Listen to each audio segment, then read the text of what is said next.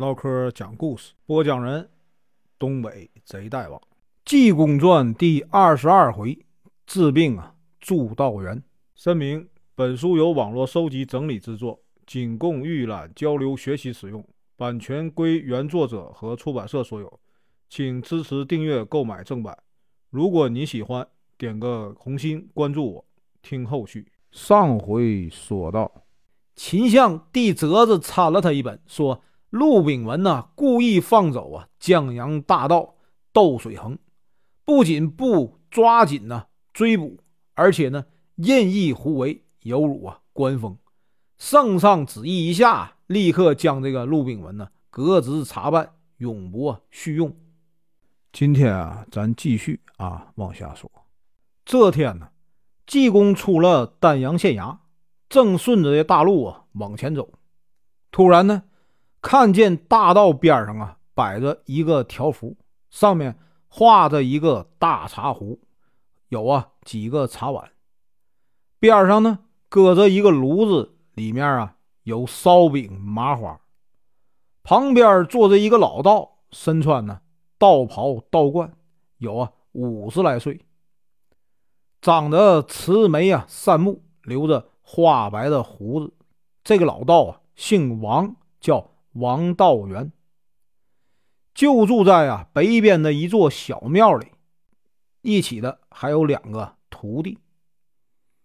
庙里没有香火，就指着点儿啊，画点小圆啊，在这里啊摆这个茶摊儿，赚个百八十钱，凑合着吃饭。师徒呢过日子啊过得很清苦。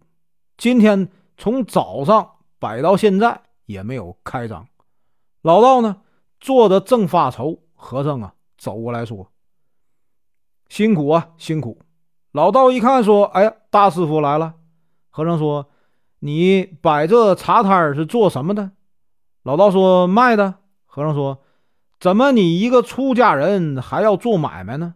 老道说：“哎呀，没法子，庙里寒苦啊，做个小买卖，一天呢也能赚。”几十钱，和尚又问道爷贵姓啊？老道说：“我呀，姓王，叫道元。大师傅庙在哪里呀？怎么称呼？”和尚说：“我在泔水桶啊胡同茅房大院啊勺潭寺。我师傅叫不敬，我叫豪张。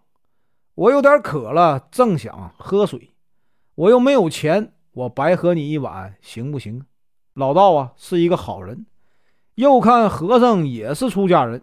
再说这一整天也没开张，一碗茶也算不了什么。就说呀，大师傅你喝吧。和尚端起呀，喝了一碗，说呀，这茶真是不错呀。我再喝一碗，又喝了一碗，说呀，道爷我有点饿了，你把你这个烧饼麻花啊，舍给我一块吃。老道一想。大概和尚是饿极了，不然呢，他也不能啊跟我张嘴要。于是说：“大师傅，咱俩呀算是有缘，你吃一套吧，我也不要你钱。”和尚说：“那感情好，拿起来啊就吃。吃完了一套，和尚说：‘道爷，我再吃一套吧。’老道呢也不好说呀，不让吃，只得说：‘吃吧。’和尚呢又吃了一套，吃完了，和尚说：‘这道不错呀。’饿了吃，渴了喝，我就啊不走了。我今天呢去你呀到庙里住一晚，行不行啊？王道元说没什么不行啊，反正我也要收摊了。和尚说，我帮你扛板凳、端茶碗。老道以往啊搬东西有个习惯，就是拿回去的家伙呀会放在小庙里间固定的地方，就看济公帮忙啊。把东西拿进去以后，把这个茶壶什么的都放在了平常老摆放的位置上，一点儿没差错。老道心想：这和尚还真是奇怪呀。两个道童说：“师傅，有粥了。”老道要喝粥，心想：有客人哪能不让呢？就说：“和尚，你喝粥吗？”和尚说：“那感情好，自己啊端起碗来就喝。”小道童虽然心里有点不太愿意，也不好意思说。吃完了粥，和尚啊就在这里啊住下了。第二天早上起来，王道元说：“和尚啊，你跟我去领馒头、领钱去。”和尚问：“上哪儿领啊？”老道说：“在这个北边啊，有个赵家庄村里住着一个赵好善，每逢初一十五啊，斋生布道，一个人呢给一个馒头，给啊一百钱。你也去领一份好不好啊？”和尚说：“好啊。”这位赵善人为什么斋生布道呢？王道元说。哎，别提了。赵好善呐，有一个儿子啊，今年十二岁。以前呢，念书说话呀都很聪明伶俐。就在前半年，没病没灾的，这孩子突然就哑了。你说这事儿奇怪不？按道理说呀，赵好善是个大好人呢，在这边也算是首富了。